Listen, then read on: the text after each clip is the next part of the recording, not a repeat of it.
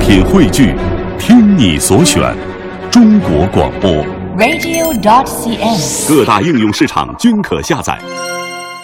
中国相声榜，笑星比武场。大家好，这里是 FM 幺零六点六，每天为您送上的中国相声榜，我是刘奔。我是叶鹏。哎，给大家介绍一下啊，这个叶鹏，如果连续听我们节目的朋友已经知道了，是来自于北京大斗相声俱乐部的相声演员。对，哎，这几天一直做客我们的节目，说说这个相声内外的故事。嗯，今天这个话题呢，最有的聊那，就叶鹏是最喜欢的啊。咱们说说这个相声里的北京故事。啊，那作为这个土生土长的北京孩子，那这个说起北京来，这感情太深了，简直 就是。嗯，因为天天跟他在一起，哎，哎，所以说必然的，就很多事儿呢，呃，比我们有发言权，毕竟我们不是土生土长的北京 人。啊，不是，只要您热爱北京，那就咱们就在一起，那哎是很好的。 对，嗯，好，那接下来咱们这个节目呢，嗯也是来自于一对儿北京，他们也是在北京成长起来的孩子，啊，那你说的是第二班，对，王自健和陈素，哎，嗯。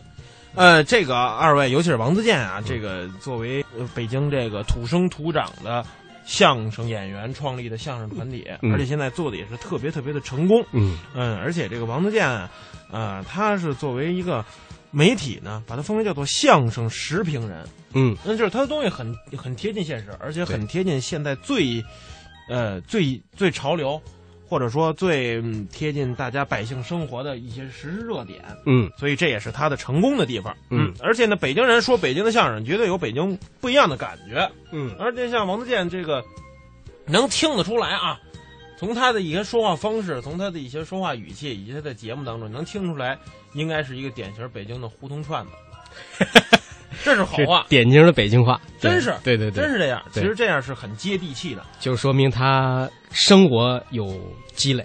太有积累了。嗯所以接下来咱们欣赏一段王自健和陈素和说的《我是北京人》。我我我保护名人故居去了，您怎么着我自己出钱啊？订一铜牌儿哎呦，上面用魏碑体的蓝字儿写上这是谁谁谁故居，功德对无不对量？完了以后自己趁没人，晚上当当当我就给挂在门口了。太好了。爱护北京从我做起吗？那个牌子上写的什么呀？青年相声表演艺术家王自健故居。 哎呦，这个也是绵薄之力啊，绵薄。抱歉啊，我刚知道您英年早逝的消息。我英年，你还你怎么说话呢？废话，有自己给自己定故居的吗？这个，就是说，保护北京、保护文物的这份心。哎，人家那得保护，您这护不护不吃劲。在座您也有收藏爱好者，哎对收藏文物不许收藏，对，但是说什么许收藏呢？就是一些的这个文玩呐，嗯哎哎，手手把件儿啊，手串儿啊，手鸟儿这这，嗯都行。尤其北京人好这个，对像我经常潘家园，我就淘个东西去。哎，喜欢这也是北京人的爱是好，不是？嗯，上潘家园是那天又逛潘家园去了。嗯看那么一个店铺，店铺门口挂着一个匾，一看就是卖铁器的写的什么呀？ “天下无铁多大的口气啊呀，这”，是给，我气坏了。可不是嘛？他敢写“天下无铁就是的，”，什么意思？不知道您这咬牙跺脚的干什么呀？这个，天下无铁，天底下最好、最值钱的铁器都在这店里，除了这门儿你再也找不着了。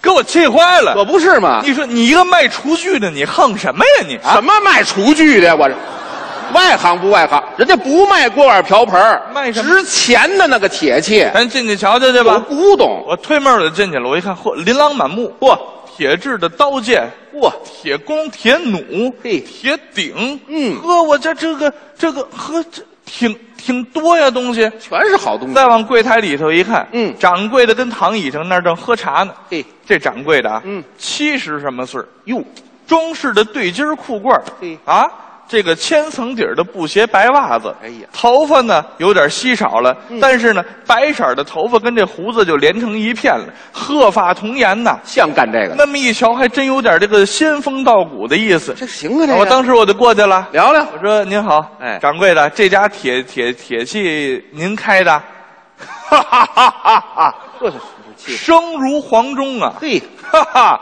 娃娃娃娃想买点什么呀？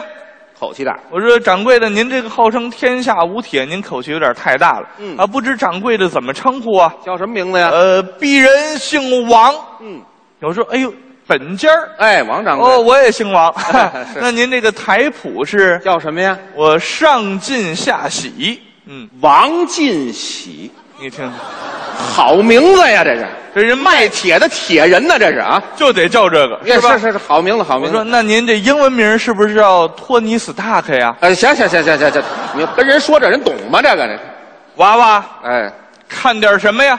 您这儿有没有那个别另样的？哎，另类一就是点，没没什么人见过，这这您给我好好好嗯拿一件，好不好？行啊，来套编钟吧。啊不要不要不要，哎不要是不要北京房多贵呢，我买编钟我放得下吗？我哎啊，放得下也不买，敲一下结巴就得报警，对不对？啊？有有没有小着点儿的？哈哈哈哈哈哈！ 这范儿的这个，小的有，嗯，怕娃娃你买不起呀。贵呀，我这火腾我就起来了。怎么又急了？要真说是好东西啊哎嗯，砸锅卖铁我也买。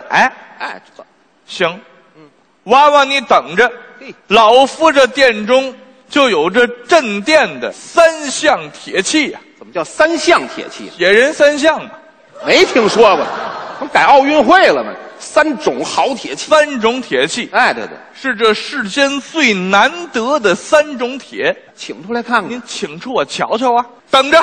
哎，说着话就上后院了啊，嗯嗯就听那个费劲呼哧带喘，嗨嗨，跟那铁蹭地，咔、这声儿，什么啊好东一西？会儿轱辘出来了啊再看一井盖儿没听说过，什么井盖像话吗？销赃来了是吗？这没有卖井盖的，不定什么好东西呢。不是人井盖上有字儿，你知道吗？有字儿啊就有字儿。我啊过去一瞧，嚯，密密麻麻，嚯密密麻麻。我说，老掌柜，这是什么呀？什么呀啊，老掌柜那儿，哎呀，给大爷累坏了，太沉了，你这。哎， 哇，哎，行了，别撑着了，就说吧。娃娃，哎，听说过丹书铁卷吗？丹书铁卷，《水浒传》里有。丹书铁卷，这什么意思过去皇上赐给忠臣的，喝去。丹书铁那搁地，我这么一瞧，是头一位呃啊，杨业，杨继业，杨令公啊，哎呦底下和杨彦昭、杨宗保、杨文广这边佘太君，唰唰唰唰唰，我一看，哎呦，我的天哪，老人家，这莫不是当初天波杨府杨家将的那部丹书铁卷吗？太珍贵了。哇哈哈哈哈哈哈！ 这玩意儿多丧气啊！您不买呀、合着啊，你这这怎么丧？这太丧，一家子死绝了，换这么一个，我要它干嘛呀？也是不老吉利的，是不是？这玩意儿多丧气啊！哎呦，您您您要不然受累，您给搬回去得了，好吧？哎呦，还搬得动吗？这个啊！太沉了，这个我搬呃，这这这，您您要不缓缓，您这搁这儿，哎对您不是世上最难得的三种铁吗？哎对对对您这才是最最这个低的那一块，对第三个，您把第二个拿出来，我们瞧瞧啊，还得好，好不好？嗯，哇哈哈哈哈哈！我就烦这声儿。你 给我等着。哎，说着话上里屋了，嗯一会儿拿出来，哎，绿鲨鱼皮鞘，三尺钢锋。铁剑，哎，嗯好家伙的，当时啊，老人家是一摁这个崩簧，苍啷啷宝剑出鞘，呵，挽了个剑花奔我面前这么一递，我伸手这么一接，嚯，呀，嗯，还拉手了，你你这是北京人吗你啊？哎对会递这兵刃不会啊是？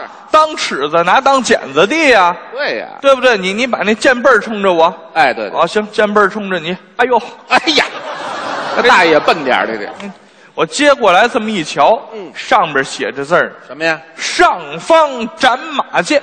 上方斩马剑什么意思？就是咱们平时电视剧里看那个尚方宝剑，皇上赐的东西，我仔细这么一看，这柄剑就是当初洪武皇帝赐给刘伯温的那柄。好东西，哥，这这个尚方宝剑，老人家，对呀这玩意儿多丧气啊！怎么又丧气呀、这你不是尚方宝剑，嗯啊，持此剑者，出得京去，上斩清官是下斩庶民。昏君剑呢？是怎么着？啊哎斩清官像话吗？那应斩该贪官上斩贪官，下斩乱民呐！哎好家伙，到哪儿哪儿死人呐！这玩意儿戾气太重，太丧气了。我买它干嘛？嗯没事儿往家买一柯南啊，这是啊柯南。啊，到哪儿哪儿死人呢？这行玩意行儿行行行行行，大爷不懂这个，这不要您撂下吧啊！又否了。你怎么什么都不要啊？哎，就你是是不是捣乱来了你？您这样吧，您这不是世上最难得的三种铁吗？对呀，这两种搁这儿了，还一种呢？最贵的您您反正这俩也拿，呃最最难得的那个，您拿出来我瞧瞧行不行啊？来吧，哇哈哈哈哈哈！垂死挣扎了这。 要说跟这第一种嗯，比起来，前面两种那就都不叫事儿了。都不算东西。这就是世上最难得的铁器呀。什么铁器？我这儿还有一副北京市的车牌子，没听说过。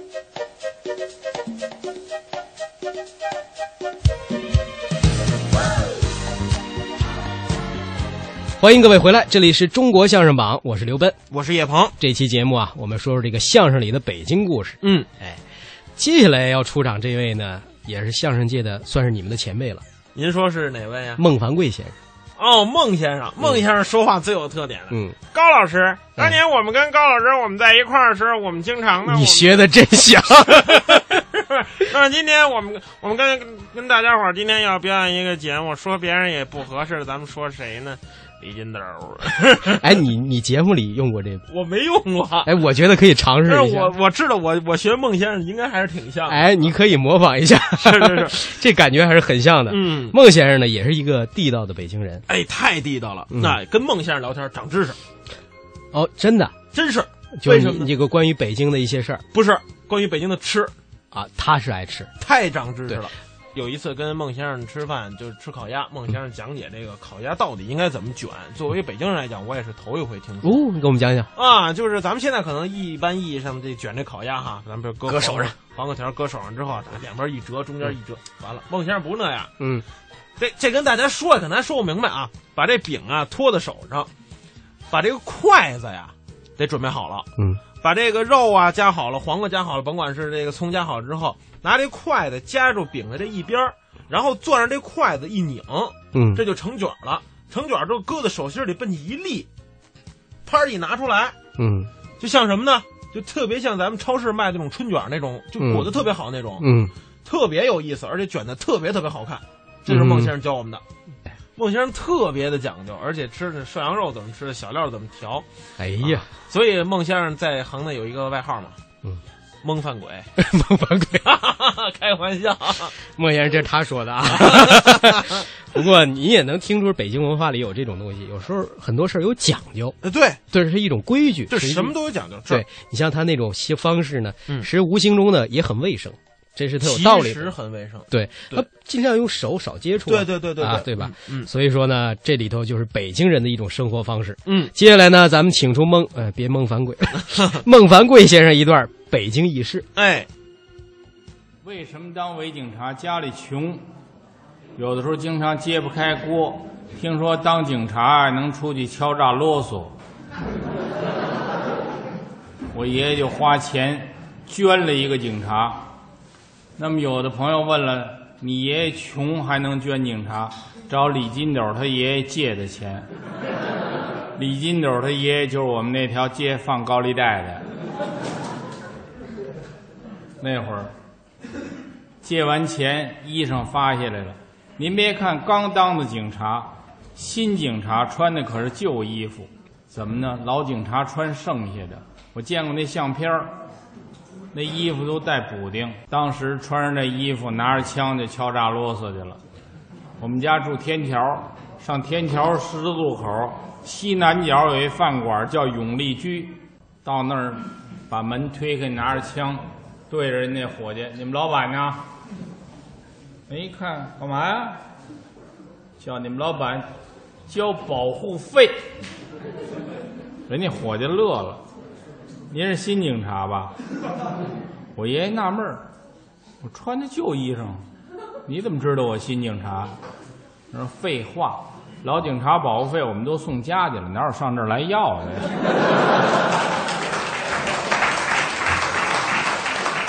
我爷爷一看，真没脸，扫大脸儿，赶紧回家吧。还没到门口，李金斗的爷爷那儿等着呢。嘿，姓孟的，还钱喂，还钱！我爷爷一看没辙，还得出去找钱去。奔哪儿啊？奔天桥西边那地方叫莲花河，暗娼很多，旧社会也不允许有暗娼。你没看那个《四世同堂》里写着大尺包、灌咬合，他们就是那个有管理这个的妓女检查所，简称纪检所嘛。那会儿他们管这个，我爷爷得盯着警察抓暗娼，房檐底下呀、树后头啊躲着，一看这家，嗯，行，女的打扮的花枝招展，天擦黑进呢喃的有半个钟头了，跑过去拿脚一踹门，咚，啊掏着枪，不许动。 再看人这女的连理都没理他，点着一根烟，瞧着我爷爷，哼，新警察吧？你怎么知道的？废话，你们局长炕上躺着，你不认识吗？哎呦！吓得我爷撒腿就跑，往哪儿跑？往东跑，天桥东门那儿我们家龙须沟那儿，干脆顺前门大街往北就跑。正跑着跑着，一看路西中和戏院贴着一戏报，马连良、一捧雪。我爷爷马迷呀、按现在说粉丝，我爷爷叫马斯啊，没有克字儿啊，那克字儿的马克思了，那不行，啊就是马斯。那会儿就就就喜欢听马连良，一看马连良仨字儿走不动道儿，赶紧站那儿排队买票。刚站那儿排队，有人捅腰眼儿一下，嘿，新警察吧？这也知道？那是啊，老警察哪有排队的？直接进去不要票。哦，大摇大摆往里走，没人敢来。进去坐那儿听戏，刚坐那儿有人拍肩膀，嘿，新警察吧？这你也知道？那是老警察哪有坐这儿的？坐哪儿啊？楼上包厢啊！听完这话，噔噔噔上楼坐包厢里头，往包厢里一坐，有吃有喝。什么叫四干四鲜四蜜饯四冷荤？还有啤酒、冰镇着。这一喝，嘿，坏了，人有三急，尿下来了，赶紧上厕所。站那点儿还没撒尿呢，有人踢一脚，嘿，新警察吧？这也能看出来，那是老警察哪有在这儿尿的？站包厢里边就尿了。一听这个回来，站包厢里就尿，楼底下喊上了：“嘿，楼上撒尿那孙子是新警察吧？”这也知道，那是啊，老警察一教一遍，你他妈可这一人教啊，这个。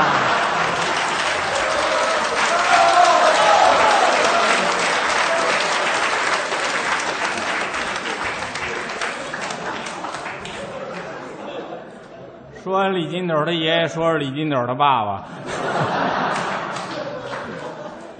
别说他爸爸了，咱说他哥哥，行吧？哥有点心态不好，这两天股市不是有一点波动吗？现场有玩股的朋友吧？肯定得有，连续四天，啊，打进了八月份就没什么好日子过。这不，昨天晚上我上他们家，我说给送盒月饼去。我进门，他哥那个儿子也进门，进门他哥那个儿子就得叫他呀，爹，我回来了。他跟儿子急了，你叫谁呢？我叫您呢？你叫我什么？我叫您爹呀。嫌我爹的不够，还让我爹是啊不是？儿子也说：“您说我不叫您爹，我叫您什么？以后看见我不许叫爹，都爹这样还叫我爹。以后看见我叫长辈，成辈的往上涨才行呢。”我说：“大哥就没您这样，你管我叫什么呢？我叫您哥呀，嫌我割肉割的不够，管我叫哥是不是？”我说：“那我管你叫什么？以后瞧见我叫兄长。”很凶的往上涨，就这功夫，咚咚咚，有人敲门。开门一看，邮电局给送快递的，给人一脚踹出去，出去！我这大盘都绿这样，穿身绿还来。我说您说以后这有人给您送信怎么办呀、让小红帽来。心态不好，是吧？就赶不上他们老太太。真的，人金斗他们老太太，我们街坊叫李大妈，官称李大妈。李大妈呢心态好，就是会理他妈干什么呢？就是我妈跟我爸爸结婚都是李大妈给保的媒，我们那一代有名的李大妈媒婆，媒婆有规矩，老北京啊，蒸不娶，蜡不聘，正月里头媒婆没活儿腊月里头媒婆没活儿饿着，别的媒婆都饿着，唯独李大妈到这月份都挣钱，头年本命年系那红裤腰带，拿剪子绞了，绞成小碎布块儿搁一笸箩里边儿，小碎布块儿红的，搁着点栗子，搁点枣儿，搁点花生。专门看这家门上贴着喜字儿，雨连这个喜字儿都轮白了。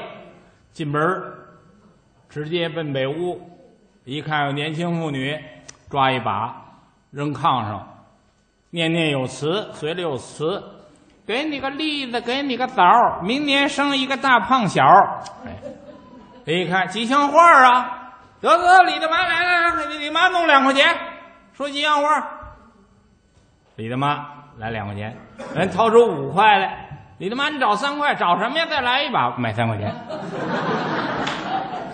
打北屋出来奔东屋，东屋也站着一女的呀，还是这一套，给你个栗子，给你个枣儿，明年生一个大胖小人，抡圆了给一嘴巴打出来了，寡妇。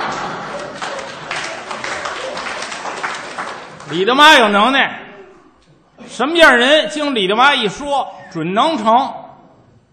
当然，现在李妈岁数大了，九十一了，不怎么管这事儿了。但是我听说北京有好多这个婚庆啊、婚姻介绍所，都是李大妈的徒子徒孙干的。 李大妈现在还拿着回扣呢。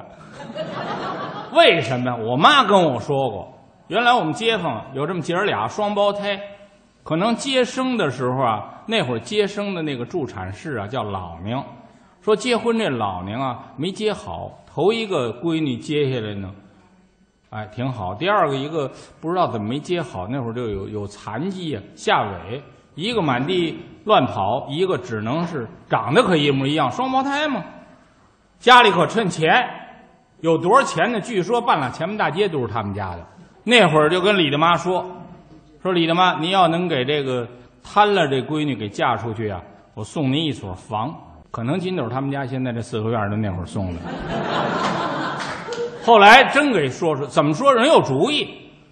那小伙子外地来京的，得找一媳妇儿啊。那会儿在北京学徒，挣俩钱儿，跟小伙子说：“小伙子，我给你介绍一对象，这家俩闺女，俩闺女都那么漂亮，得让你自己挑，你自己去看好不好？你自己挑，你自己挑了你不后悔啊？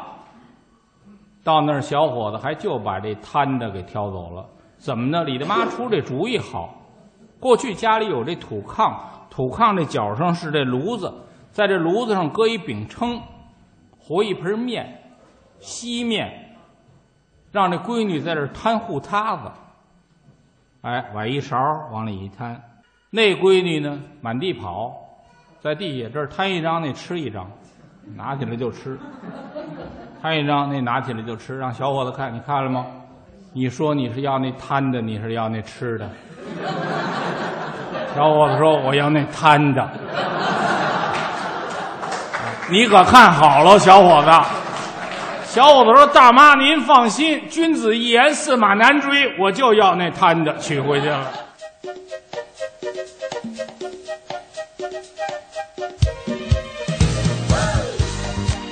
欢迎各位回来，这里是中国相声榜，我是刘奔，我是叶鹏哎，来自于北京大豆相声俱乐部的我们的好朋友叶鹏。嗯嗯，呃，那咱们今天这期节目呢，说是相声里的北京故事。哎嗯这个叶鹏和他的朋这个搭档李云飞是最有发言权，对两个都是对对北京孩子。是是是，前面呢，咱们出场这三位演员呢，也都是地地道道的北京人。嗯，哎，说了很多这个有关北京的相声段子。嗯那接下来，既然李云飞、叶鹏这么懂北京，这么了解北京，咱也听听他们的作品。哦，那我我我给大家推荐一段吧。啊这个我们这段节目呢，叫做《北京话与普通话》。嗯其实就作为相声演员来解析北京话的节目也很多，嗯侯大师也说过，啊，包括这个李伯强老师也说过，啊，马季先生也说过。嗯我们这个呢，对于北京话有新解，嗯可能是大家这个，尤其是年轻人比较能接受的，嗯啊。那么在这段相声当中呢，我们主要呢也有一个目标，因为我们这个团队呢本身成立于二零一二年的三月份，嗯啊也很新，到现在两年多。口号是北京孩子北京味儿，那么北京味儿在哪儿？体现在什么地方？嗯，得让各位能能够有所体会，咱们听这一段是李云飞、叶鹏合说的北京话与普通话。一起欣赏。除了书本呢，还怎么样？相声演员还得来源于生活。那当然了，后边写了一句话，嗯，叫“北京孩子北京味儿那就观察北京”，了。观察北京人的生活呀，嗯，语言呢是你拿我们哥俩来说啊，都是北京人，对呀站在舞台上呢啊，说北京话，哎，其实也就是普通话呀。你看嗯，你这就缺乏观察生活啊怎。么讲啊？普通话是普通话，北京话是北京话，还有区别？不一样。说说北京人说话有他自身的特点，有什么特点呃，我不知道今天在座的有多少是北京的父老啊，您听我说的有没有道理啊？啊啊？第一点，嗯，北京人说话嘴水，怎么讲呢？吞音吃字的现象很明显。是吗？你比如说啊，啊，天安门，北京话怎么说？天门，啊，天门，天门，天门，嗯哎，安字儿听不出来，天门，你复读机呀、你是啊？ 东华门，还是哪个都这么说呀哦啊？呃，你比如说西红柿，北京话。西红柿，西红柿，哎西红柿来这个西红柿，倍儿牛叉！哎你不用这么骄傲啊啊！西红柿啊啊！呃注意听我问你一句话啊，随便问啊注意听我问的是什么？都能明白嗯啊。你让俺们娘儿怎么懂吗？哎，您这要用普通话说呀？啊你知道王府井怎么走吗？啊，对，就这么一句话。但是我有一个小问题你，有什么问题随便你问。见过哪个北京人问王府井怎么走 啊？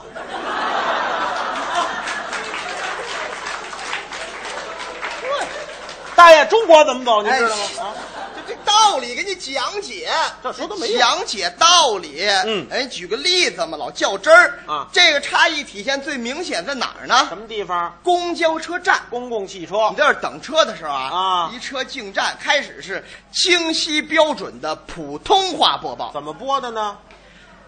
车辆进站，请您注意安全。哎嗯哎车辆进站，请您注意安全。一路汽车开往四惠枢 纽，请您中门刷卡上车，前后门下车。谢谢合作你。瞧瞧，真骚气！ 电子语音播报就这样嘛。啊这个电子语音播报一过去呢，怎么样啊就是一个四五十岁的北京大姐。对，人工报站，太对了你一个字儿你也听不清楚，我跟您各位这么说吧，啊北京的社牌大姐我最有了解。呃，熟悉吗？我不知道您哪位是外地来的，啊您哪位是北京人啊？啊啊您要坐北京的公交车，最有特点就是介绍介绍这车一进站啊，这人这手往外一伸啊这手拿着爆话机啊，您啊听他说这话，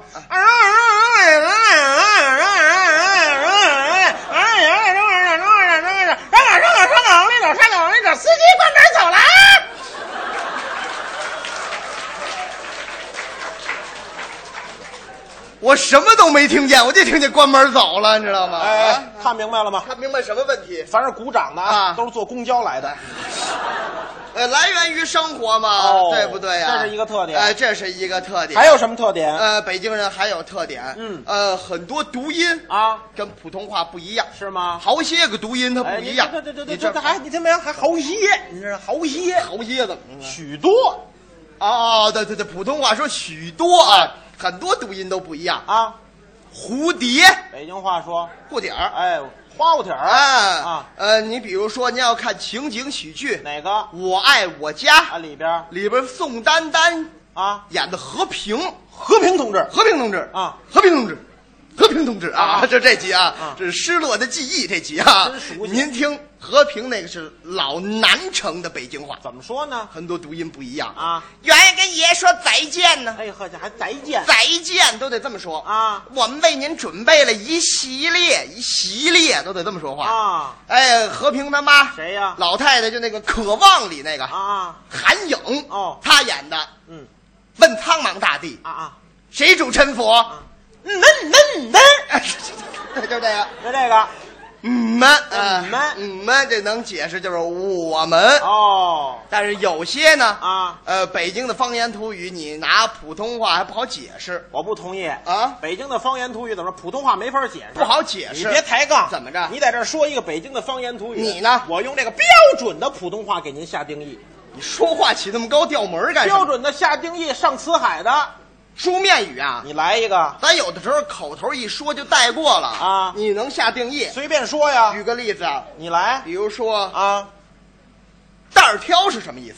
你你你这这玩意儿袋儿挑，袋儿挑袋儿挑，袋儿挑啊，袋儿挑这个拿拿书面语啊，书面语下定义啊，没什么难的，准确啊，有外府的朋友，您可能不知道袋儿挑什么意思也，叫一蛋挑啊。我给您一解释，您就明白了。啊啊说若二男人，啊，其配偶的人际关系为姊妹，则此二男人的人际关系称之为“蛋挑”，北京话“蛋挑”。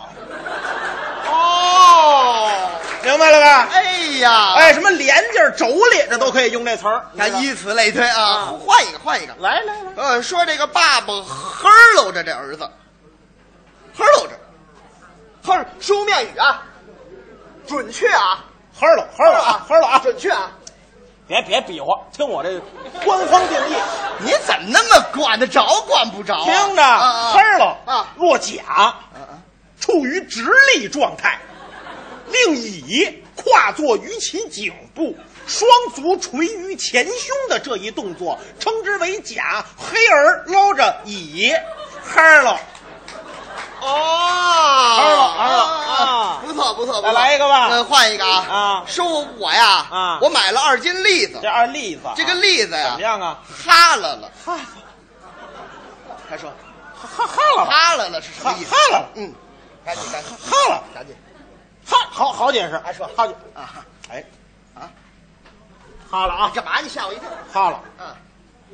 若食品长期的处于封闭的、不透风的、缺氧的环境当中，导致食品当中的油脂嗯产生了变质，从而产生了这么一种味觉上瘾。啊，闻着呢，哎，不是，它是嗅觉上瘾啊，那是怎么着它是味觉上，它是跟嗅觉上它，吃的是它闻是的它是两种东西，啊咱对吧怎么着？它两种东西它揉在一起了，啊啊它混在一块儿了啊，它弄的那么一块儿，它弄的那么一杂了咕嘟的，它就那么人类的感官感受，我说你明白了吗？你不是您这东西太不好理解了，太不好理解了，啊是是哈巴汗不易不易不易啊哈哈哎，叶老师啊，怎么样啊？呃，这个扯里个楞怎么讲啊？活动活动哎活动，扯了一个愣都出来，你问问谁听得懂呃？这都是北京的方言土语啊你拿普通话不好解释。啊，还有特点吗？还有特点，赶紧说就这个儿化音、儿化韵啊，卷舌音，北京人就爱说儿化音儿。哎，但是不是什么地方都加啊？比如比如我们不这么说话啊，怎么说呢说我去一趟天儿坛儿公园儿， 你这有神儿筋儿、病儿辈啊儿，这不好说你这个啊。谁这么说话呀？ 这个误用这么严重的没有？没有但您可能有的时候听到这种说法，什么说法呢说咱们去趟西直门儿。不太准确。哎，不这么说啊哎，要是咱们到毛主席纪念堂啊，啊呃，到天安门广场啊，啊坐车在前门儿下车，那就不对了，不对了大姐不告诉你们后门下，后门下吗？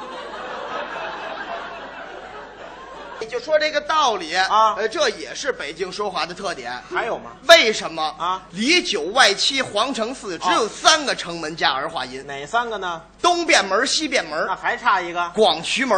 就这仨。哎，这三个城门应该是啊，啊在建造的过程中形制较小，哦，所以加儿化音小门儿，叫门儿。小门小户嘛，哎，什么东西都一样，都一样吗？一加儿这个东西显小。哦你比如说，啊，到了夏景天儿夏天儿我买根冰棍儿，啊，冰棍儿，你嗦了这就吃了。你这还得缩了啊啊，。你不加儿化音，不加呢？到了夏天，啊，我买了一根冰棍。嗯哦啊，我胃疼，哎哎不能这么说那。显得特别的粗啊，是是是呃，夹的得是地方啊呃，有夸人儿也一样，一样吗你看这个小女孩多可爱呀、怎么呢脑袋上梳一个小辫啊，儿，梳小辫儿，这就得加儿化音。你这个小女孩多可爱呀、脑袋上梳了一个小，不 能说，不能说啊呃，这也是啊还有还有吗？好聊，喜欢聊天儿，好聊天儿怎么讲呢您经常看见啊，啊马路边上十个肉串，俩瓶啤，能聊一宿。哎，不，那是他们你呢？一个西红柿，剁个西红柿是我吧？吃的倍儿爽，啊两瓣蒜都行。啊，你看看，啊就主要是为聊天儿哦但这个也就是在马路边上，为什么呢？讲究效率的地方不行。哪儿讲究效率呢？医院，医院怎么不行啊？您一上午三十个专家号啊，啊你去了就那么几句话。哪几句呢？大夫您好啊，哈哈啊，您什么症状？呃啊，还得问问。我就是有点咳嗽，有点发烧。你瞧啊这么着开点消炎的，开点退烧的，注意作息，祝您早日康复。哦，楼底下话价交费取药，完了，完事儿了。完了。啊，嗯，这就很简单。不好，不好，不好你这这这个病人看病啊，嗯希望大夫跟自己多说两句。啊，你这聊的太少，依着你呢，多说两句，多说两句，多聊两句。说北京话。北京的方言土语，好比说，我是一个二十多岁北京小伙子，那我呢？你是一个五六十岁的北京阿姨。还是老娘们儿呗，哎这我没说啊，你啊自己往里跳，我救不了你。什么意思？下午两点，我干嘛？出门诊，我在这儿看病，我排的头一个。你找我看，对了，咱们表演一回，呃，用北京话，越聊话越多，越聊话越密，方言土语全用上，耽误功夫，绝对有意思。来一回吧。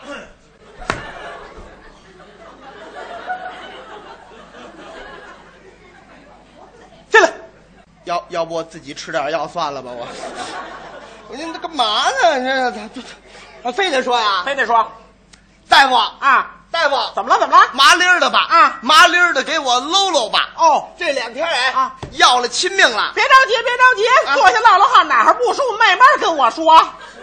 哎呦，我慢慢跟他说呀，嗯，不成啊，怎么啦这两天一到了后半夜是连哼喽带喘，哎呦吭儿咔的脆痰呐，你瞧瞧撤的我这半拉肺叶子直疼，要完呢不光这个啊一会儿冷一会儿热，还怎么样一会儿呼呼冒汗，一会儿冷的直打摆子，啊你说这玩意儿这可怎么弄啊？这个我跟你说，小伙子，啊打你一进门，我听你说话声儿都不对了是吗来张嘴，我看一眼，哎没什么大火事儿开点消炎的，开点退烧的，开点去火的，一天三顿你可按点儿吃，啊别老见天不睡觉，年纪轻轻的问我干嘛呀？你这吃奶不叫吃奶，你这叫作，这叫什么俏皮话啊？这叫话糙理不糙嘛。哎，这话说的倒是有道理。那当然了这就是赶上上岁数了。是啊这年轻轻的那不成，年轻不行从楼上到楼下，从头上到脚下，连拍片子带 CT，千儿八百的我打了水漂了。到您这儿可没有，嗯到我这儿三下五除二，干巴利了脆就把这药方子给我开出来了。要不说这个上岁数医术高就在这儿呢我。跟你说，小伙子，这可不是跟你吹。你怎么样我跟你说，现在年轻大夫底儿太潮，屁的点儿病他掰不开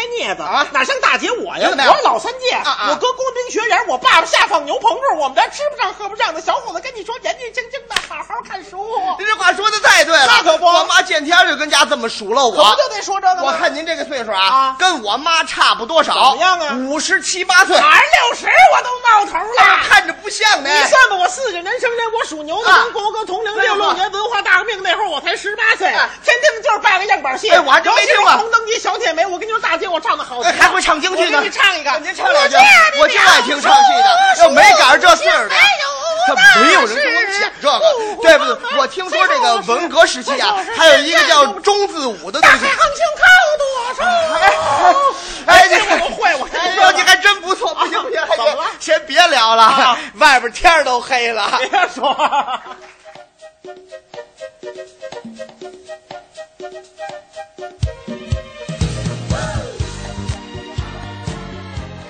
欢迎回来，这里是中国相声榜，我是刘奔。我是叶鹏，哎，刚才这个听了一段李云飞、叶鹏合说这相声叫《北京话与普通话》。嗯，每个地方人说话有他的习惯，京腔京韵。嗯哎，呃，当然普通话是一个标准，但是京腔京韵呢，呃当然有人批判，但是同时也能感受到这个城市人的一些特点，哎，对对对，并不是说这不好，但是用在哪儿，你要生活中呢觉得很亲近，对亲近的一种感觉，对吧对对对对，好吧，那接下来咱们再请出北京的一位地道的北京人，嗯嗯啊，一个光头，方一个清不平爱笑的人。 啊，方清平， 嗯，对，，接下来请出方清平表演这段作品呢是《我的家在北京》。嗯，方清平是方世玉的后代，观众朋友都认识我吧？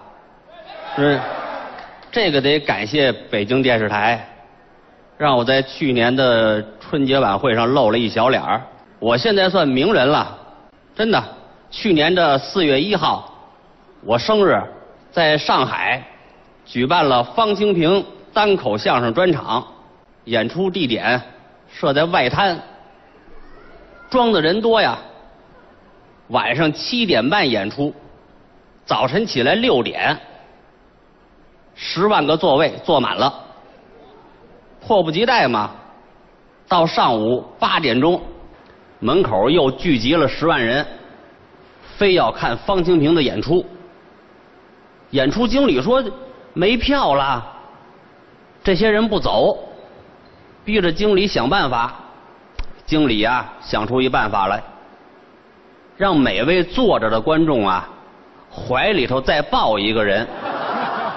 十万人刚抱好喽，门口又来十万人。经理接着想办法，想出一高招来，让每个坐着的观众脖子上再骑一个人。坐着那观众不干，说我们是来听相声的，不是来给人当孙子的。经理说你不愿意听可以退票，这些人傻了，坐着的观众这回可受罪了，怀里抱着一个，脖子上还得骑着一个。刚起好了，又来十万人。嗯，经理说这回实在是没辙了。这些人说，可以再往上骑一层吗？经理说坐着这些位不是杂技团底座啊，没这么大劲儿。这些人说了，不让我们听，我们就跳黄浦江。经理一听，好啊，跳吧，先买票。每人发一块木头，跳到江里泡着听。十万个人噼里咕噜跳江了，又来四千人，还要往江里跳，经理给拦住了，水位都涨了，再跳南京就淹了。又想办法，黄浦江边上有这个东方明珠塔，从塔上往下续绳子。每根绳子上挂一百人，又挂了四千多人。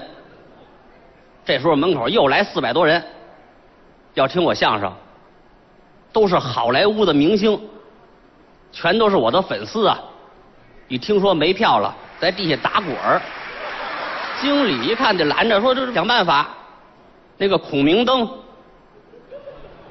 大白纸灯笼，点上火。”每个灯笼底下挂一个明星，给放到天上去。这四百多人又放到天上去，演出开始。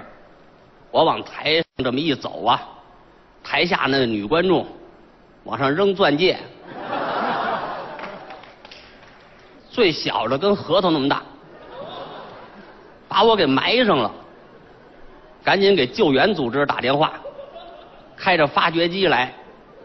我在那里头就喊我说：“不要管我，先救其他的同志吧。”救援的人说了：“您就别客气了，就埋了您一个同志。”把我挖出来，我带着伤，坚持演出。刚说了五分钟，坏了，上边风大，那个凉风啊，吹着那四百多人肚子了。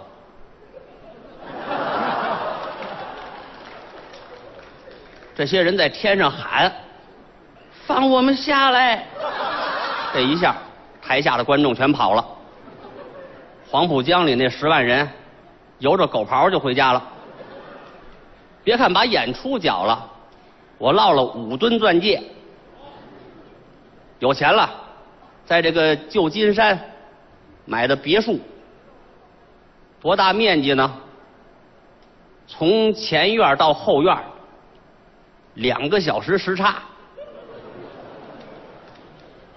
我从客厅到卧室得办签证，跨国界了，赶上大使馆拒签的话，我就得在客厅忍一宿，要不然算非法越境啊！出门住的都是七星级酒店，到酒店门口不用你自己往里走，有两个服务员用担架给你抬进去。那行李也不用你管啊，丢不了。有门童，说英文叫 “little two”，翻译成中文就是小二，用扁担给挑进去，住的是总统套房，门口有俩保镖，你出门他就揍你，保证你安全呐。屋里头生着火炕，外国叫壁炉啊，茶几儿上放着草莓，都是咱们昌平产的，讲究啊。有这个男仆，二十四小时服务，晚上甭管你困不困，就把你衣服给脱了。夜里边儿每隔十分钟提醒你换一姿势，怕你落枕。每隔二十分钟撩开你被窝看看，怕你尿炕。 怎么样？我在国外享受吧，但是我觉得啊，哪儿都没有咱们这儿好，对不对？因为这儿是我的北京，我的家呀。我跟那个演小品那个白凯南不一样，从国外回来买了一个药锅，让他媳妇儿给他熬咖啡喝。他媳妇儿嫌这咖啡贵呀、上合同医院开了点感冒冲剂，天天给他冲着喝，我弄得一天到晚的都满头大汗，还说呢，我卡布基诺就是好喝， 是卡布基诺吗？总共出去没几天，回来就嚷嚷我要倒时差。后来一打听啊，他去的乌兰巴托，这不是有毛病吗？